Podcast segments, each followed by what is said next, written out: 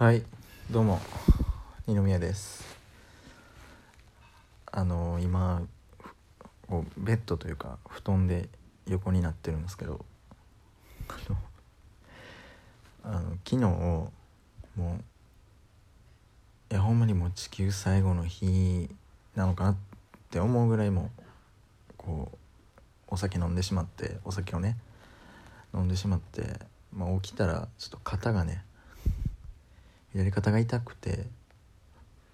いってるんですよ。多分多分折れてるかまあこうひび入ってるか。まあ明日病院行くからあの結果はね明日分かるんですけど、まあ、今日はあのデートがあったんですよ。ちょっと好きな子というか気になってることデートがあったんでこの痛い肩我慢して